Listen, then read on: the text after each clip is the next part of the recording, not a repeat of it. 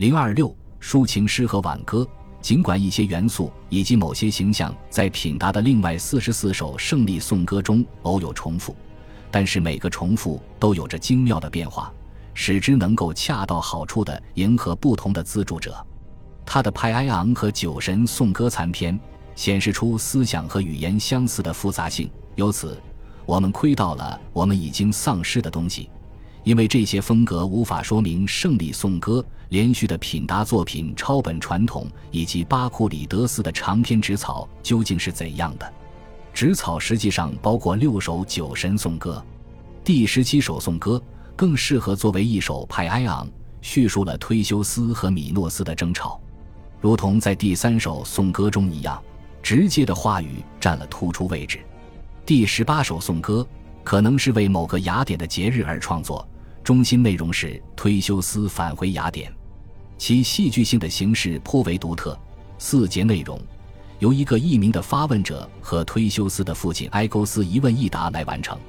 就作品的传播范围来讲，巴库里德斯的叔父喀俄斯的西蒙尼德斯要逊色多了。西蒙尼德斯创作过上面提到的所有类型诗歌。甚至可能是胜利颂歌的先驱，但我们对他的和调颂歌知之甚少。传统上将他与雅典的希帕库斯以及特萨利的斯科帕德、西西里的建筑们联系起来，这使他成了为金钱写作的第一人，并被指责为贪婪。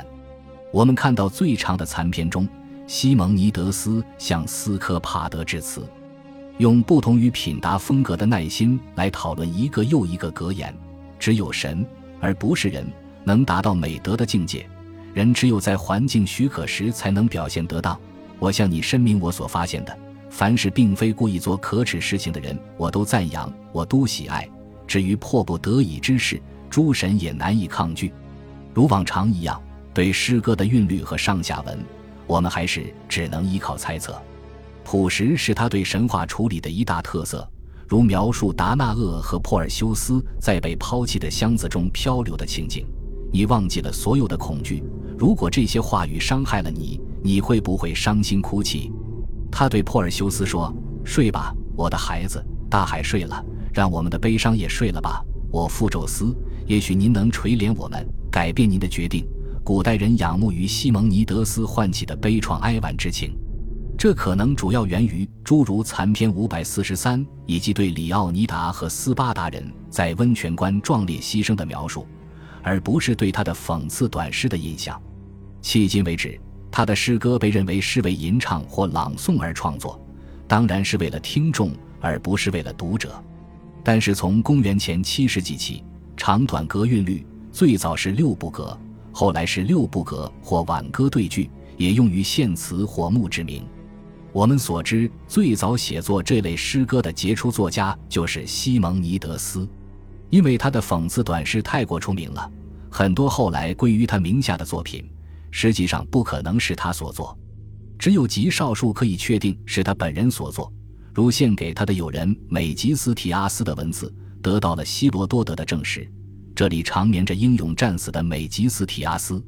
当美蒂亚人已经渡过斯派尔凯俄斯河又回去时。这位先知，他清楚地看到了命运的翅膀，但他没有抛弃斯巴达的领袖们。